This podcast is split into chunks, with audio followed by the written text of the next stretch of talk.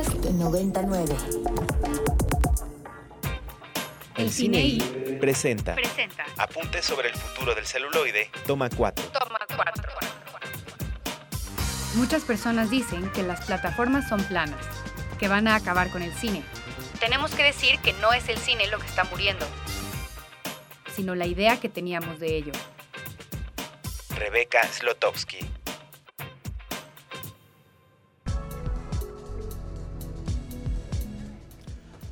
Doce con cuatro, segunda hora de el Cine I de viernes 2 de junio del 2023. Sí, escuchó usted bien, el viernes 2 de junio del 2023 o del día que usted quiera, a la hora que usted quiera. Si está escuchando usted la versión podcast de este programa, yo soy el More y estoy muy contento de compartir micrófonos, como es costumbre, con mi queridísimo Ricardo Marín. ¿Qué tal, qué tal, More?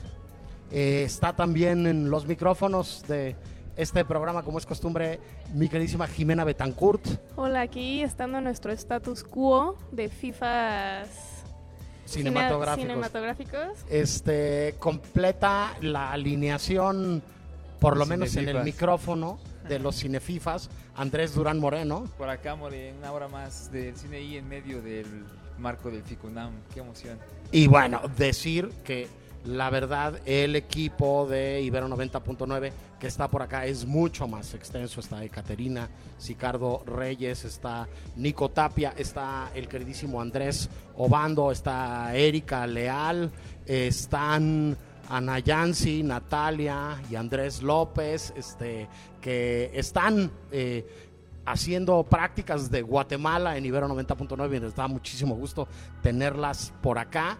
Y este y está todo el mundo que viene al FICUNAM en su decimotercera edición. Estamos muy contentos de transmitir desde aquí. Nos encanta hacer el programa en la cabina, pero nos gusta más eh, de vez en cuando salir, ¿no? Este, y hacer el programa eh, fuera. eh, y tenemos eh, muchos más invitados el día de hoy. Nos da mucho gusto darle la bienvenida en los micrófonos de Ibero 90.9 y del Cine I a Selene Garrido, que es parte del colectivo G Hagamos Lumbre y que tienes un proyecto, tienen un proyecto, tienen una película en, en Umbrales. ¿Cómo estás, Selene? Hola, muchas gracias. Eh, Selene Galindo. Galindo. Siempre me cambian, no te preocupes. Es, normal, no eres pasó- el único, no eres el único, no te sientas mal. Estoy acostumbrada. Y soy además, tengo que decirte, especialista en cambiarle el nombre a la gente. Entonces, una vez más, este, Selene Galindo, ¿no? Sí. Este, prevenidos todos, va a ser toma, este, Selene Galindo. Este, ¿cómo, cómo está el, el, asunto del colectivo? ¿Cómo nace el colectivo? Cuéntanos. Uy, el colectivo tiene más de 15 años. Es un colectivo que además va cambiando, es transmutante, eh, tiene su base en Guelatao, Oaxaca. Eh, sus fundadores son zapotec cineastas, eh, realizadores zapotecos. Y justo para esta película eh, somos los realizadores y todos los que estamos involucrados, que somos los que hicimos la pieza. Voy a leerlos porque somos Sí, muchos Por favor, por favor. y no cambiar los apellidos. Eso, por favor. Presente. Broma. Carolina María Vázquez García, Casandra Casasola, Cela Cruz Ramírez, Eleazar García, Elena Pardo, Eric Baeza, Eva Melina Ruiz González, Gloria Martínez Villanueva, Jenny Pacheco García, Julio López Fernández, Luna Marán, Marcos Alavierra, Nereida Pérez, eh, Odina Costa, Nicolás Rojas, Pablo Márquez, Pablo Morales García, Rosalinda Dionisio Sánchez y su servidora, Selene Galindo. Oye, oí el nombre de Luna Ajá. y oí el nombre de Elena. Elena será la Elena. misma Elena que yo puedo Cine pensar. experimental, maravillosa, maestra, Exalumna, diosa. exalumna mía, imagínate, Tú, le- tú la mencionas como maestra, yo la menciono como exalumna. Sí, qué, qué eh, maravilla. y- Es una pieza de, pues, de todas nosotras. Eh, Bucan Turrachidu es una pieza en español para los que pobremente no entiendan zapoteca, es Deja lo que te espanta. Es una pieza eh, de cine experimental, justamente con eh, materiales que son este un proyecto que tuvo que tiene Elena Pardo que se llama Pulsos Subterráneos y de hecho estuvo en el FICUNAM el año pasado en cine expandido y eh, materiales también de eh, Luna Marán de su película que ahorita tiene en postproducción, que es Chicharras. Entonces es una combinación de ambos que tiene otros ingredientes además y que tiene que ver eh, pensar un futuro en el que sí existimos, en el que sí hay diversidad, en el que sí hay eh, otros mundos posibles, no solamente esta cosa que generalmente pensamos en, cuando pensamos en el futuro, sobre todo desde el cine, siento que es muchas veces muy posapocalíptico, en donde ya no hay opción y todo está destruido y pobres de nosotros, pero como un poco siguiendo el mismo camino de, de destrucción y de ya no tenemos más opciones, ¿no? un poco lo que planteamos acá es, hay un futuro distinto porque en este presente le echamos ganas, eh, hicimos todo lo que estuvo en nuestras manos y hubo batallas de todos lados y esas batallas pues fueron ganando y por eso estamos aquí. Claro, es que, un poco la premisa. que además es, es algo que hace como mucho sentido y tiene mucha congruencia eh, eh, con, con lo que sucede cuando mencionas nombres como los de Luna o como los de Elena, que de verdad están ahí en, en, en, en- la trinchera, ¿no? Haciendo cosas diferentes, ¿no? Divulgando, experimentando, dialogando y aventándose a esto que luego algunos directores y directoras, habría que decirlo con todas sus letras, este, eh, no están dispuestos a vivir o experimentar, que es hacer cine desde, desde una propuesta colectiva y horizontal y diferente. ¿Cómo, cómo entienden ustedes este, el, el cine desde lo colectivo en este sentido? Eh, pues creo que eh, hay muchas variantes de cómo se entiende, ¿no? Pero y creo que va cambiando también de cada proyecto, porque en cada proyecto se hacen consensos, se, eh, justo se platica de manera horizontal cómo se hacen las cosas y todo. Y creo que una de las cosas principales es eh, el respeto a la autoría de todos, ¿no? Y que haya justo este rompimiento que hay muchas veces en el cine de que el director es quien lleva el crédito y quien hace todo y los demás como justo no se nombran o solo están ahí como en segundo plano, ¿no? Creo que justamente una de las cosas más importantes es también la rotación eh, de los lugares que ocupamos, pero también la rotación de las caras cuando estamos presentando este proyecto. Por eso estoy yo aquí, ¿no? Sí, claro, y, Entonces- y en esa verticalidad podemos hablar de muchos otros medios y de muchas Sí, otras claro, industrias disciplinas y, otras y demás. Disciplinas, sí, Rick. Bueno, no quería primero, antes que nada, este, dejar de pasar la oportunidad de decir que traes una playera excelente del Chalino, por si usted- ustedes escuchas no la pueden ver, Tam- pero es una también excelente tengo un playera. tatuaje en ¡Oh! honor a él. soy, soy duranguense, soy norteña, Eh, entonces... eh, Caterina Sicardo aplaudió en silencio. Ojalá lo pudieran ver, radio escuchas. Pero mi pregunta, eh, diste varios nombres propios justamente, de gente que también tiene algo, creo yo que es bien importante que es sobre hacer comunidad en el cine también. ¿Ustedes, cuál es la perspectiva sobre este cine comunitario, sobre este cine que va más hacia la raíz justamente? O sea, ¿cuál, cuál es la perspectiva alrededor de esto? Eh, bueno, creo que en principio el cine siempre ha sido comunitario, ¿no? O colectivo, más bien colectivo. Creo que comunitario es hacia donde queremos ir. Colectivo porque nadie hace las cosas por sí solo.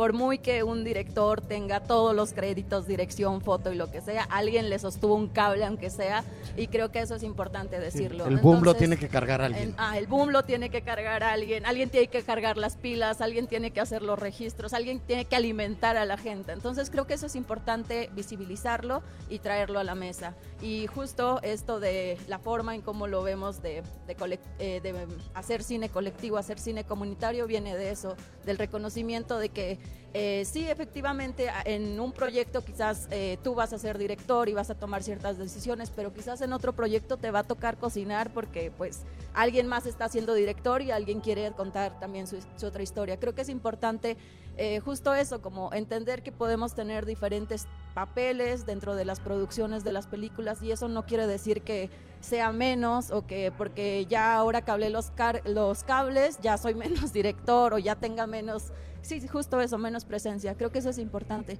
Yo, eh, justo, Elena, Luna son maestras mías. Yo no me formé como en, en la escuela de cine tal cual. Digo, llegué a la maestría de cine mucho después, pero yo me formé en el campamento audiovisual itinerante. Soy de la sexta generación, que es un campamento justo itinerante en Oaxaca, en las tierras de Oaxaca, en donde en los veranos eh, se forman a eh, diferentes personas, haces proyectos eh, comunitarios, haces, cort- haces cortometrajes y lo que nosotros hicimos, por ejemplo, cuando a mí me tocó fue en cada escena nos rolábamos los, los, los roles, ¿no? En una escena me tocó hacer cámara, en otra me tocó grabar sonido, luego me tocó editar y justo fue como un proyecto que quizás no va a tener los mismos resultados que cuando hay un director que tiene una visión y que todos nos asumimos dentro de eso, pero creo que es importante también entender que los proyectos van cambiando y que los proyectos también son maleables y pueden tener muchas otras visiones, ¿no? Sí. Desde ahí es un poco Algo que luego hacemos mucho en las escuelas de cine que por alguna extraña razón se le olvida a, a los que acaban pasando por una escuela de cine, que es este bájate del ladrillo, este, que además está muy chiquito y te estás mareando Exacto. subiéndote un ladrillo muy, muy, muy pequeño, este, y este, déjate cuentos, ¿no? Este, aquí, eh, también en la escuela de cine, de pronto cuando alguien tiene ciertas ínfulas, Sí. este, perdón, eh, de pronto en la escuela de cine cuando alguien tiene ciertas ínfulas es así como de, este, todos somos aspirantes a cineastas, ¿no? Este, bájale tres rayitas también. Andrés, querías preguntar algo. Ah, sí, eh, fíjate que comentabas sobre el colectivo, lo que te de- que tocó hacer, ¿no? De repente entrarle a otros este, aspectos técnicos de la creación cinematográfica. El asunto del colectivo veo que es algo que, que se está como replicando o repitiendo. No sé si tú en tu andar por el cine has visto más colectivos. Este, yo te cuento, yo tengo uno, somos cuatro gatos ahí haciendo cine, pero ah, veo que esto empieza a suceder, ¿no? Y el tuyo, pues la verdad, bueno, tu, el colectivo de, de hacer lumbre, este, me llama mucho la atención, ¿no? Porque es muy grande y además a quienes están ahí. Creo que eh, quisiera pensar que es algo hacia donde se está aspirando y hacia donde se está yendo, ¿no? Creo que sí hay nacimientos de muchos colectivos, pero también hay muchos colectivos que han existido desde hace mucho. Hace rato, me parece, presentó, se presentó uno de los colectivos pues históricamente más importantes de mujeres aquí formados en, en México ya hace décadas, ¿no? No es algo nuevo. Eh, creo que siempre han estado ahí, a veces han sido menos visibles porque justamente la industria y la forma en cómo se hace cine pues privilegia ciertas formas y, demás, ¿no? Pero creo que los colectivos siempre han estado ahí. Digo, no existirían otras alternativas al capitalismo si, fuera, si no fuera por todos estos proyectos de colectividades, no solamente en el cine, sino en otras disciplinas y en otras e- y en economías y otras formas de vida y demás, ¿no? Creo que este sí están naciendo muchos nuevos y eso está chido porque eh, implica también que se está cuestionando la forma del status quo de cómo se hace cine, ¿no? Y creo que pues ya es momento, ¿no? Sí, ya. Estamos en el siglo XXI, ya, 2023, pues ya hay que ir cuestionando más en serio, ¿no? Ya, Entonces ya es creo hora que- de entender que hay muchas maneras de hacerlo, ¿no? Sí. Jime, Ah, yo te quería preguntar si dentro del colectivo se inclinan a algún cierto tipo de temas para contar, les interesan temas en específico. Creo que es más es abierto, pero también implica mucho contar aquellas historias que no han sido contadas y que han sido invisibilizadas o que han sido contadas de determinada manera, ¿no? Donde siempre como los indígenas, pues son los trabajadores de, de hogar. eh, o son eh, aquellos que siempre están sufriendo o aquellos que incluso cuando vemos en la tele pues las personas de mi tono de piel generalmente aparecemos en comerciales de asistencia social o de eh, políticas públicas, ¿no? No en promocionando, no sé, L'Oreal o cualquier cosa así, ¿no? Justamente eh, creo que una de las cosas que, nos interesa y que les ha interesado a las diferentes personas que forman parte de, de este colectivo en este momento y en otros momentos es eh, también hacer visible que reímos, que tenemos fiestas, que celebramos, eh, que tenemos humor y que hay muchas otras cosas que, que están ahí, que están subyacentes, y pero también historias que justo eso, que no han sido contadas o que han sido contadas desde un punto de vista que no que limita lo que somos, que nos limita como personas y con toda la, diversidad y la también las contradicciones que podemos llegar a hacer porque pues somos humanos, ¿no? Entonces creo que justo esa es una de las de las cosas como a la que se aspira. pues Selene, muchísimas gracias por platicar con nosotros. Nos seguimos encontrando por ahí Claro. en otro festival, en, en algún campamento, en, en alguna de las muchas cosas que afortunadamente dan cabida al cine y a proyectos como, como el de ustedes. Invitar a la gente que se asome a ver este el corto y que se asome a ver este otro cine, que es que, que, que entendamos, gracias a esfuerzos como Ficunam, que hay muchas maneras de hacer cine y que el cine no nada más son estos nombres propios de los o las autoras que nos pueden parecer conocidos, sino que es una gran oportunidad para sorprendernos. Muchas gracias por platicar Muchas con gracias a nosotros. ustedes. Gracias. Y nosotros vamos a ir con una canción. a una rola. ¿Qué vamos a oír, Rick? Vamos a escuchar algo de Massive Attack. Esto se llama Karma Coma. Venga.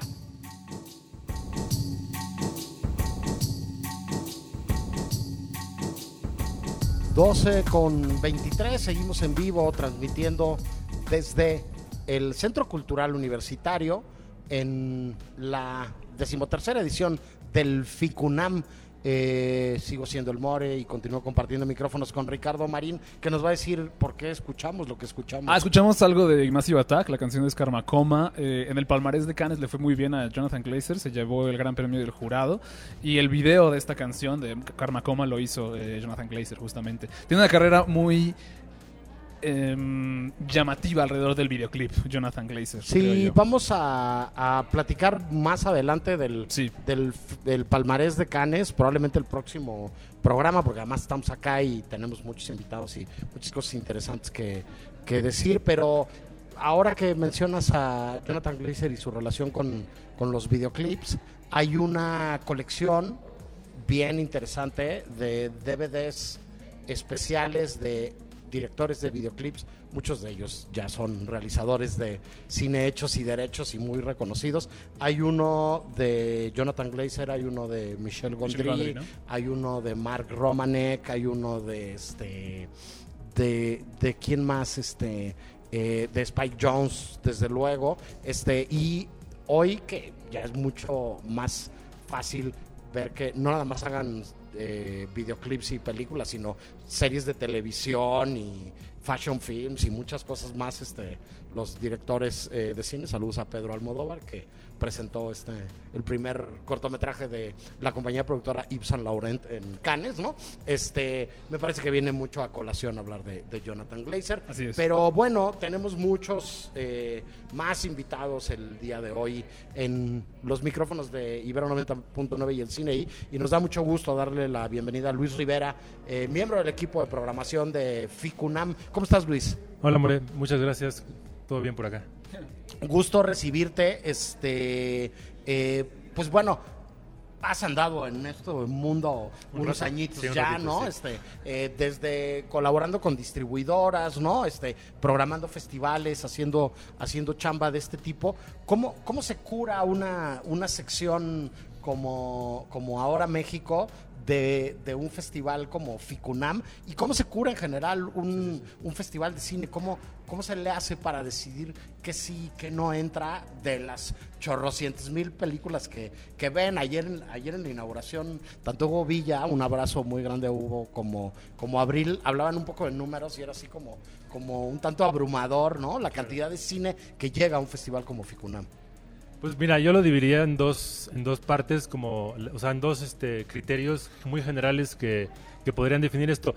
Una parte la subjetividad, pues evidentemente pues entra el gusto de las personas que estamos ahí colaborando y, y el cine que nos ha marcado un poco y el que creemos que puede aportar algo distinto. Y otro también está un poco el lado industrial, que pues evidentemente habrá películas mexicanas que quieras tener por acá y que pues por ciertos compromisos pues ya no, ya no pueden estar porque o estrenaron antes o están esperando otro festival o hicieron algún trato. Esos factores influyen, no, no creo que sea para bien o para mal, sino simplemente existen. Y al final una sección como la de ahora México creo que pues en particular en Ficunam ha mutado bastante. Hubo épocas en las que el cortometraje era incluido. Ahora decidimos un poco pues darles espacio, bueno, con su dote de radicalidad en umbrales, que el cortometraje es, ahí es lo principal.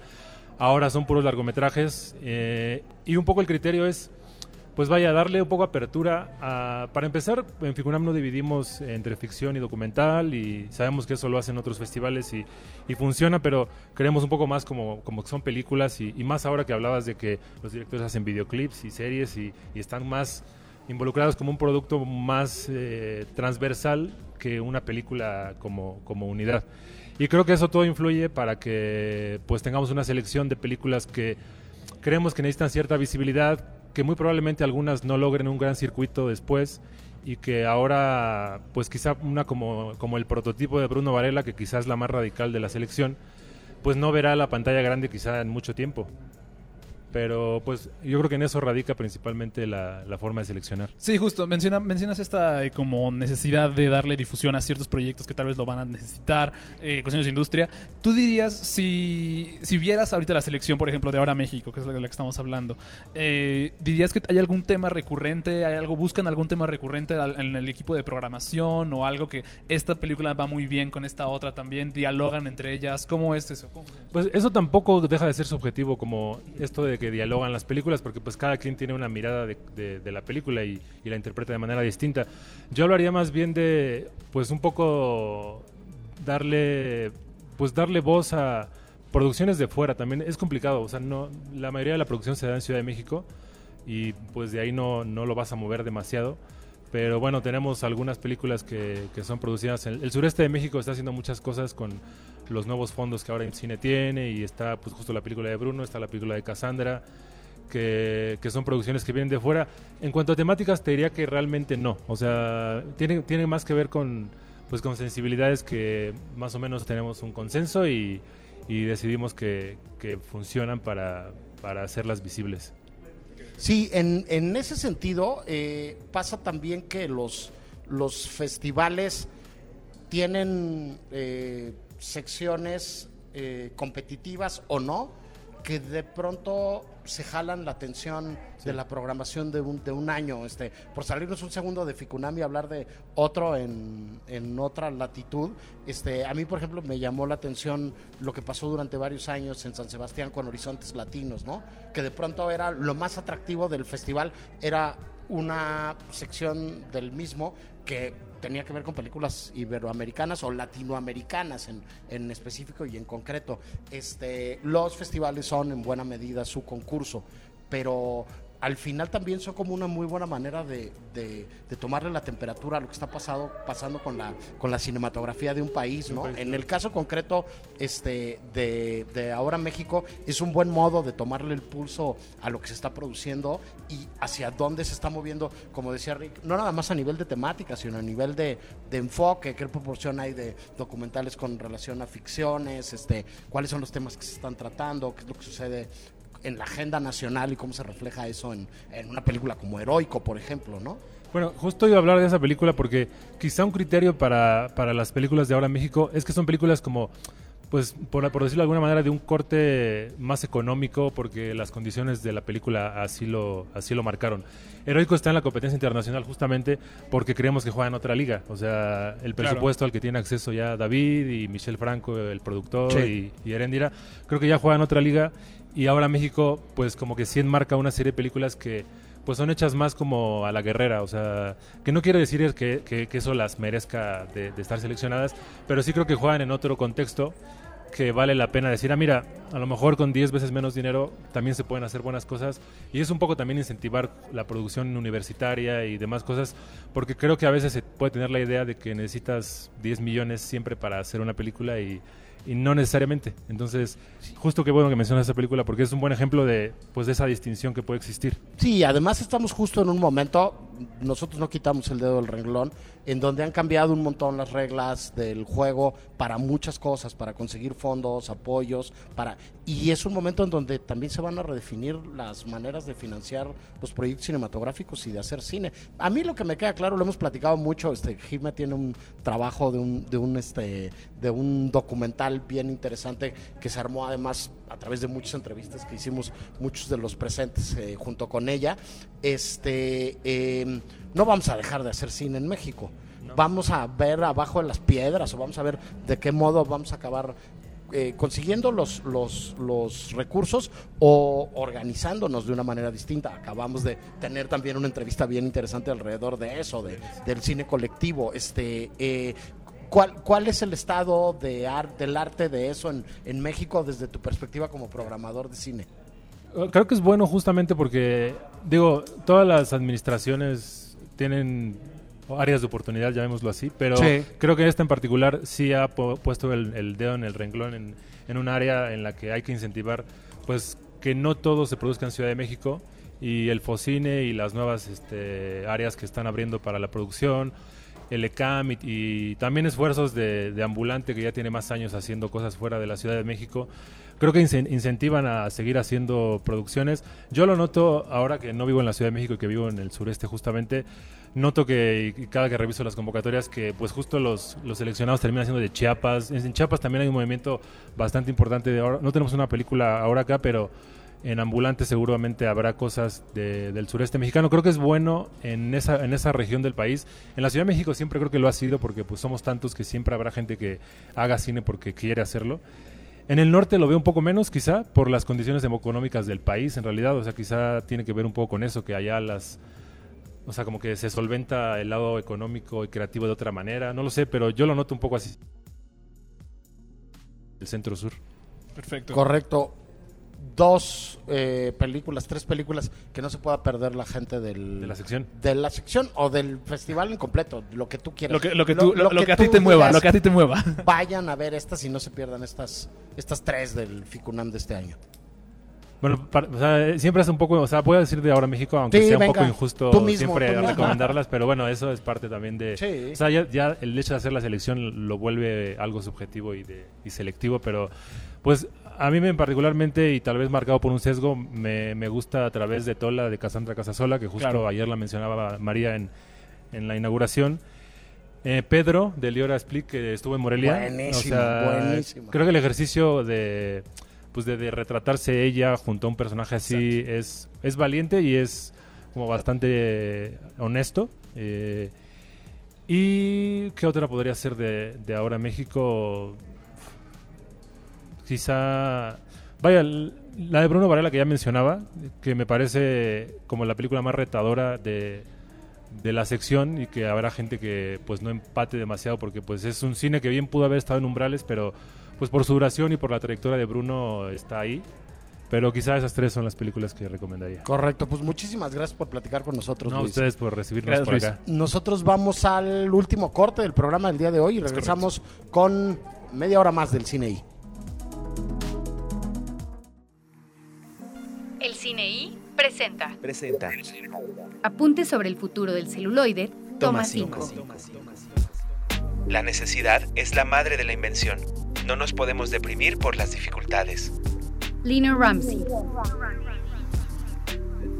El Cine I Presenta. presenta Apuntes sobre el futuro del celuloide, toma 2. Toma 2.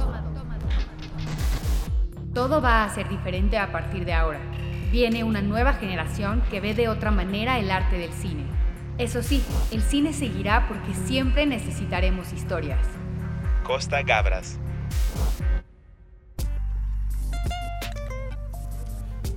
Ahí acabamos de escuchar justo la cortinilla de la que hablaba yo hace un momento. Así es. de la De reflexión Costa de Gabras. Costa Gabras diciendo que la relación con el cine es distinta, pero que va a seguir, ¿no? Y que vamos a empezar a consumir el audiovisual, o ya empezamos a consumir el audiovisual de muchas y muy diferentes maneras.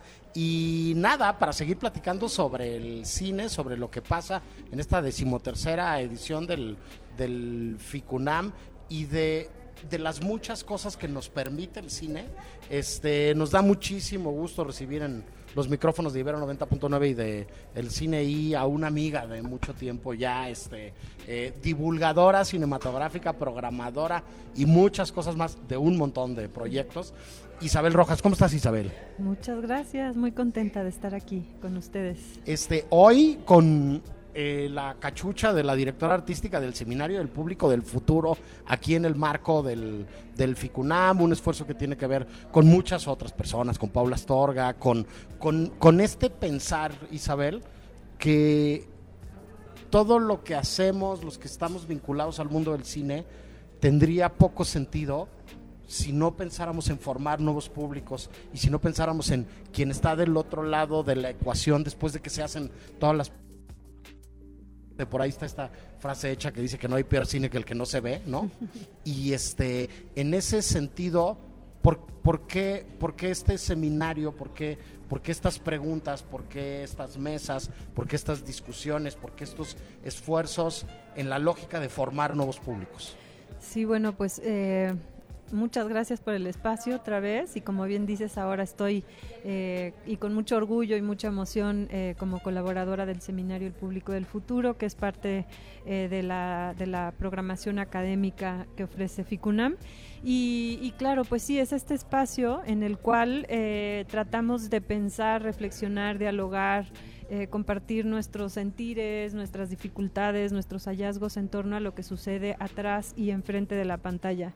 Y en primera instancia, y lo que creemos, y es que tanto tú como yo y como todos los que nos reunimos acá, eh, no importa desde qué lugar nos relacionemos con el cine, somos también públicos, somos también espectadores y no sé si podría decirse, y aquí lo devuelvo a modo de pregunta, igual para los radioescuchas, este, hasta qué punto nos sentimos eh, relacionados o vinculados con esta idea de que como público somos formados. ¿Alguien nos forma o ya somos públicos porque sí, porque somos cinéfilos, porque amamos ir a meternos a una sala oscura con una película que nos interpela, con narrativas, con historias que nos estimulan. Entonces, bueno, este seminario desde su origen ha sido creado pensando justo en que los públicos están al centro y que son ese corazón, ese motor, esa razón de ser del cine, ¿no? Desde la creación hasta su preservación, quizás, ¿no? Pero pensando que ese eslabón eh, que no puede faltar justamente está en las audiencias, que también somos nosotros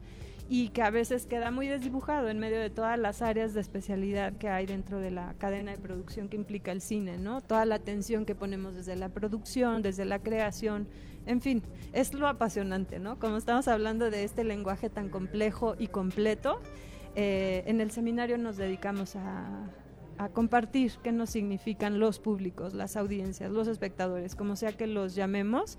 Justo vamos a tener una, una charla especial dedicada a esto que dijiste tal cual, como formación de públicos, ¿no? ¿A qué nos referimos con eso? ¿Los formamos? ¿Nos formamos? ¿Cómo lo hacemos, no? Este, pues por ahí vamos a estar rondando en estos temas. Sí, este, a mí, a mí me parece que, que, que es un tema que es apasionante, mm. porque sí creo que es una de las asignaturas pendientes de, de todo lo que ha estado pasando en, en esto que pudiéramos llamar el fenómeno cinematográfico, así como, como complejo, grandote, en los últimos años. Este, eh, cumplió recién el programa 18 años al aire y, hay un grupo de personas que llevamos más o menos eso, 20 años, dos décadas, rondando y haciendo cosas y, viendo proyectos y viendo cómo se han producido más películas y que han ido pasando muchas cosas con los festivales, con los proyectos de divulgación. Este, y. Ah, sigue siendo complicado que las películas mexicanas lleguen, por ejemplo, a la cartelera comercial y tengan una, una distribución y una exhibición razonablemente buena y que, que, consigan espacios que luego no se les dan, ¿no? Este, y hay prejuicios eh, alrededor de, de, lo que sucede con el cine producido en nuestro país y se les cataloga como en dos extremos, ¿no? O sea, o solamente películas de autor y de festivales o películas eminentemente comerciales y que no son necesariamente eh, eh, productos de calidad y este y, y sí creo que, que hay como mucha chamba que hacer en ese sentido, en la lógica, sobre todo de acercarlo, ¿no? Y creo que eso es lo que aporta los festivales de cine, que los festivales de cine son también un lugar en donde, donde un grupo de personas, después de ver y ver y ver y ver películas, dicen, ofrecemos estas, proponemos estas. Especialmente un festival de cine, creo yo, como Ficunam, ¿no? Que particularmente está hecho para la gente, para que la gente venga a ver películas, justamente, ¿no? O sea, está, está, el contexto es la comunidad universitaria, por supuesto, pero en realidad toda la Ciudad de México se reúne a venir aquí, justamente, ¿no? Entonces, acabo de ver amigos que vienen desde otros lados de la Ciudad de México, muy, muy lejos, solo a este evento, justamente, ¿no? Entonces creo que también tiene que ver con, con eso, ¿no? Con hacer del cine y hacer las posibilidades cinematográficas algo abierto a todo público, creo, ¿no? O sea, justamente. Sí, no, y qué importante y lindo esto que mencionas de todas las personas que venimos al festival. Por ejemplo, yo pues vengo de Oaxaca, ¿no? Entonces vengo incluso de otro estado y así me estoy encontrando a varios amigos o gente nueva que voy conociendo que venimos de otros lugares del país porque queremos estar como en la experiencia en persona, ¿no? Del festival. Y a propósito de lo que comentabas ahorita, también creo que, que sí, justo lo que mencionas y, y muchas felicidades por los 18 años del programa. Eso es formación de públicos. Eso que hacemos desde los festivales, desde los espacios independientes de exhibición, desde los cineclubes, desde las muestras, es formación de públicos, pero creo que nos falta muchas veces reconocer, reconocerlo y reconocernos como tal eh, y nombrarlo para poder eh, generar una mayor em, incidencia también en las diferentes audiencias que, acompañan nuestros procesos, ¿no? Y pues bueno, eh, para dejar la invitación muy clara y ahora que dices que, vienen de otros lugares de, de, toda la Ciudad de México y lugares aledaños del interior de la República, decir que el seminario es un espacio de entrada libre, no se requiere hacer ningún eh, registro o preregistro para poder participar. Eh, las actividades van a suceder del 5 al 10 de junio. Eh, tenemos como sedes el auditorio del MUAC aquí en el Centro Cultural.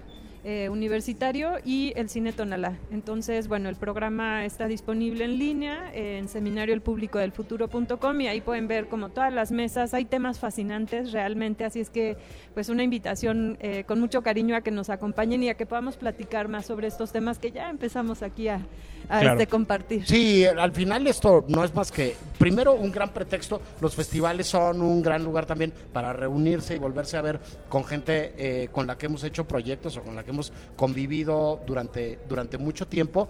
Y, y- son, son provocaciones. Esta conversación y este programa no es más que una provocación para agarrar y decir, hey, Ficunam es una chulada, es un festival que merece mucho la pena.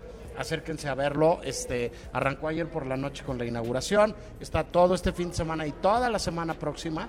Y este y los festivales hay que navegarlos y hay que recorrerlos. Hay que agarrar si uno tiene la posibilidad de, de dedicarle cuatro horitas o seis horitas o, o un fin de semana o un día del fin de semana aventarse de cabeza y venirse y pasarse eh, eh, eh, un buen rato y dejarse sorprender por cosas que igual y te llaman mucho la atención y ya tenías planeado ver, que están pegadas a otra que no tenías ni la más remota idea de qué era y que eso también es formar públicos, ¿no? Acercarle a la gente perspectivas y propuestas distintas de, del cine, que es muchas cosas, insisto. Creo que es un poco eh, el, eh, el hilo conductor de la conversación que hemos tenido estas dos horas. El cine es muchas cosas y en Ficunam se habla de muchas de esas cosas que son el cine, entre ellas formar público. Bienvenida siempre, Isabel.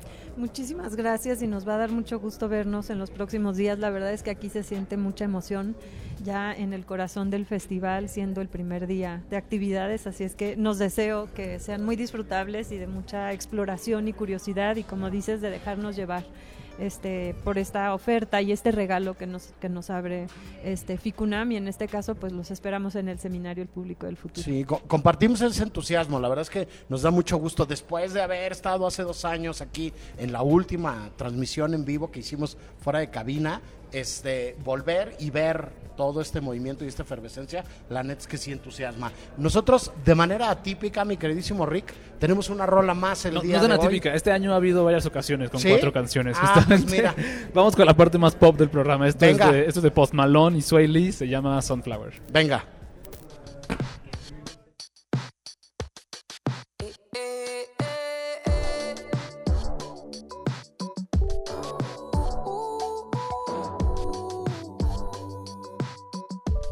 Recta final del Cine I del viernes 2 de junio del 2023 o del día que usted quiera si está escuchando usted este programa en su versión de podcast. Yo sigo siendo el More y continúo compartiendo los micrófonos con Ricardo Marín, ¿Qué tal, qué tal? Felipe y con tenis aquí desde Ficunam 13. este Jimena Betancourt Igual, súper feliz. y Andrés Durán Moreno. Este pasa mucha gente aquí, estamos en la entrada de las salas. Este se llevan algunos regalitos de eh, los que trajimos desde eh, la montaña de Santa Fe Esa hasta mera. el sur de la Ciudad de México y nada, mucha gente, mucho movimiento acá en este primer día de programación del Ficunam en su edición decimotercera, Sí, después de que ayer se, Se inauguró. inauguró, este anduvo por acá Mariano Varo, eh, Hugo Villa, Abril Alzaga, Max Cruz, este y mucha gente más. Este, la crema innata de el ambiente cinematográfico nacional se dio cita en, en esa inauguración, Def. pero, pero, este, aquí hay cuatro miradas de FIFAs del cine, ya me gustó el, Ya, nuevo el- concepto, no se va. el nuevo concepto. que están ávidos de ver películas y a mí me gustaría que dedicáramos eh, esta parte que nos queda del programa pri- primero a decir que acabó Cannes, que fue Cannes y que ganó Cannes este, por tercera vez en la historia de este festival. Perdón, no es cosa menor, este, como para marcar de qué manera ha sido un club de Toby, este, eh, ese evento tan importante, hay que decirlo con todas sus letras, eh, una directora rica. Tercera vez en 76 ediciones que ha ganado una mujer la Palma de Oro, si vale la pena. Se trata de Justine Triet, una directora de francesa, de origen francés. Ella hace principalmente películas dramáticas, no se dedica tanto al género. Y digo al género porque, por ejemplo, hemos visto películas de género que Sí, han ganado palmas claro. de oro en Cannes, como Parasite, por ejemplo. Pero no, este es un- ella se dedica más bien a las películas dramáticas y este parece ser un drama de corte legal. Eh, no te voy a mentir, yo le escuché muy poco ruido. La verdad, Dura- sí. duran- yo estuve siguiendo el Ah, festival todo el rato. No y- sonaba como la favorita Sí, ni como una de las favoritas. Sonaba la película de Jonathan La Glazer. de Jonathan ¿no? Glazer sonó muchísimo, sonó mucho la de Takeshi Kitano también, esa sonó bastante, sonó la de Wim Wenders, este, varias de esas se llevaron, algunas de esas sí se llevaron premios, esta, esta no sonó tanto y fue la que se llevó, como dices tú, el gato al agua, este, y sí, justamente, o sea, es- esa fue la gran ganadora. Con una anécdota muy curiosa, ¿no? Y muy divertida hacia el final eh, con Ah, Jane claro, Fonda, claro. ¿no? Este, se llenaron las redes sociales. Bueno. no fue un asunto de mala educación. No, no, un no. asunto de descortesía. Fue algo... pero- eh, Eso, de- lo de descortesía yo, yo lo pongo hasta debatible, pero, no lo veo con mala intención. No fue un asunto de mala intención, eso sí, definitivamente. Pero este, lo que sucede es que cuando ganas la palma de oro te dan el- el- la, la palma de oro en una caja y te dan estatuilla preciosa que hace. Chopard, ¿no? Exactamente. Además, y, Y que vale da- un dineral. Y te dan una, eh, Un diploma. un cer- un certificado, un certificado de que ganaste la Palma de Oro. Cuando la directora Justine Triet fue por el premio, le dieron, le dieron la, la- la palma y se fue, pero no se llevó el diploma. y entonces eh, Jane Fonda trató de gritarle para que se regresara por este y como no la escuchó, creyó que era excelente idea aventárselo, Lanzarle. lanzárselo y le cayó directo en la cabeza y fue en una de las imágenes creo yo más indelebles del festival. muy- verdaderamente, esa palabra, sí. verdaderamente surreal fue. Sí, verdaderamente. Pero bueno, Eso sucedió. Eh, ¿Qué más sucedió en el palmarés? Pues como ya dijimos, este se llevó el, um, el premio, el gran premio del jurado, lo llevó el Jonathan Glazer, Sí. que es como el segundo lugar. exacto. El premio, también Aki Kaurismaki se llevó un premio, se llevó el premio del el gran premio, se llama así nada más. O el no, el premio del, ese se llama solo el premio del jurado Sí. nada más, el que se llevó Aki Kaurismaki por eh, Fallen Leaves justamente, ¿no? Muchas películas que hay que a las que hay que ver, pero ya de ya, de How to Have Sex ganó la, el premio Un Certain Guard. eh, y bueno, hay toda una serie de premios como súper importantes que se entregaron en el Festival de Cine de Cannes que simplemente nos dan más ganas cada vez de ver, de ver lo que sucedió ya. Sí, van a nutrir la temporada de premios posterior. Definitivamente. Que termina en marzo próximo con los Óscares, ¿no? Decir simplemente que, por ejemplo, No, la ganadora de, de la Palma de Oro del año pasado, que es este la más reciente película de Ruben Oslund, El Triángulo de la Tristeza, es. estuvo nominada a Mejor Película, ¿no? Sí, sí. En la entrega de los Óscares que fue hace apenas, ¿no? Ya te iba a decir como, no, amor, estamos en junio, ¿por qué estamos hablando de temporada de premios? No, Es- no, no, no metamos ese tema ahorita Porque- todavía, amor. No, porque es, demasiado temprano. Primero porque Canes Rick y segundo porque estamos en Ficunam. Por supuesto. Entonces, este eh, a la materia, este Jimena Betancourt, ¿qué quieres ver en Ficunam? Ok, creo Todo. que principalmente, aparte de todo, Eso. me gustaría mucho ver Heroico y Orlando. Yo creo que esas dos son mi top de no me las quiero perder. Yo te diría sí y sí. O sea, ya, las viste, tú te las viste las dos, ¿no? No, Por y están francamente buenas, están, están muy bien. Eh, a ver, Heroico es el segundo largometraje de David Sonana. Así es. este va a levantar muchísimo, muchísimos comentarios, muchísimas discusiones, muchísima ámpula. Es una película dura, es una película crítica, una película que retrata el colegio militar y las fuerzas militares en nuestro país. Se va a armar la de Dios con Heroico. Está muy bien, está muy interesante. Este, está un conocido del programa y de los proyectos de titulación de la Ibero y de, de- del cine mexicano reciente que se llama Fernando Cuautle. Aterrador. eh, hace un papel de villano. Yo había visto hasta ahora a Fernando Cuautle hacer papeles de persona más o menos bonachona y Sí, amable justamente eso te iba a decir. hace un villano en esta película espectacular. De verdad, todos los que puedan ver Heroico ahora en Ficunam, vean Heroico y vean el trabajo de Fernando Cuautle. Hay también una serie de actores noveles que no, que no son actores, que vienen de una formación teatral y que, que, que, es la primera vez que actúan, que son varios de los cadetes este, que están espectaculares también, pero Fernando Cuautle, qué miedo. Y este Orlando también, también hay que verla. Andrés, si tuvieras que decir algo que quieres ver en Ficunam, ¿qué dirías? Está en Ficunam y creo que también hay algo en Cineteca Nacional, una Sí. retrospectiva de Kinuyo Tanaka. Bueno, Sí. pero es parte de la, es parte de lo de Ah, Ficunam, claro, sí. mujer súper interesante porque Sí. trabaja durante 42 años en la industria del cine japonés y ya esa, bueno, a los 42 años se decide a dirigir y alcanza, pues bueno, lo que ya es hoy. Échele un ojo, no se la pierdan. Ahí está Montaña de David Osorno. También peliculones, por favor, vengan ya. Ricardo Marín, si te tuviera que preguntar tú qué quieres ver, a qué le tienes ganas en el Ficunam, ¿qué dirías? Hay muchísimas cosas, este, justo voy a tener más tiempo de explorar cada vez la programación de Ficunam. Me interesa, por supuesto, Rotter Himmel, la película de Christian Petzold. Eh, hoy me, me va a tocar, como ya decía Abril, también ver este, a Scarlett, la más reciente película de Pietro Marcello. Pero creo que la que más me emociona es un documental de unos antropólogos visuales que trabajan en Harvard, que se llaman Lucien Casting Taylor y Verena Parabel. Eh, ellos tienen una- un documental sobre unos sobre los hospitales llamado The Humani Corporis Fabrica, que aparentemente es de la película que más, que, que al menos el, el año pasado en el Festival de Cannes tuvo más como salidas y gente que salió de la pura repulsión que le dio ver esta semejante película, que a mí me da muchísimas ganas eh, y que sí definitivamente es una de... Llevo esperándola desde justo el año pasado de Cannes, entonces me da mucho gusto poderla ver en pantalla grande aquí, entonces pues esa, esa es la que más, la, la que más ganas tengo de ver yo, More. Correcto, me ganaste la de Petzol, que le iba a poner en mis favoritas, pero ¿qué crees? Siempre tengo más. Y tenía ahí guardados Y- abajo y- del... ¿Y qué importa repetir? Sí, no, no hay problema Bueno, en repetir. Quiero ver, quiero ver la de Petzol, quiero ver la nueva película de Lois Patiño, que se llama Samsara, Samsara. este, que es un cineasta gallego que me parece interesantísimo. Quiero ver la nueva película de Na- Nadav Lapid, un cineasta israelí que ganó Berlín hace cuatro años y que es un verdadero genio. Pero ¿cuál es la nueva película? ¿Cómo se llama? La nueva película de Nadav Lapid se llama este eh, La Premier. La Premiere, ok.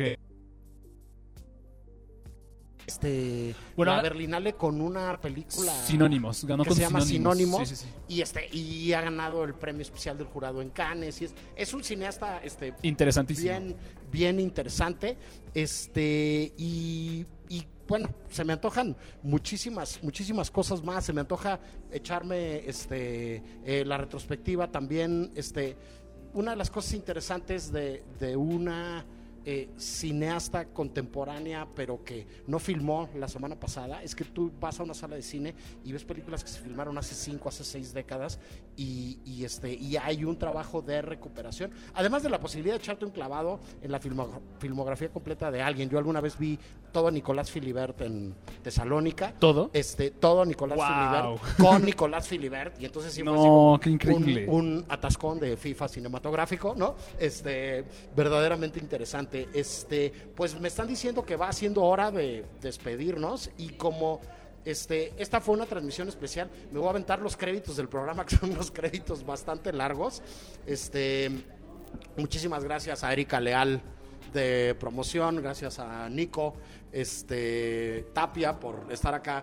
Este Obando vino acá como que se supone que se llama David, no se llama Andrés, ¿no? ¿Vino? ¿Vino? Aclarar, este, pero la neta es que el que hizo la chamba al final fue fue fue Nico Tapia, ¿no? Habría que habría que, que decirlo. balconeando al aire, More. Este, Todavía que le cambie muchas gracias a Nayasi, a Natalia y a Andrés, este, que están acá, este, haciendo, gracias a Alex Cárdenas que vino acá a darse la, la vuelta también, nuestro director. El rol. Este, a Jimena Piña de Ficunam, a Abril Alzaga, a toda la gente de- del Centro Cultural Universitario por todas las facilidades, por hacer posible la transmisión que está desde acá y sobre todo a los que están del otro lado del transistor y del dispositivo digital por hacer posibles, lo digo todos los viernes y lo vuelvo a decir, por hacer posibles las mejores dos horas de nuestro mejor día laborable de la semana.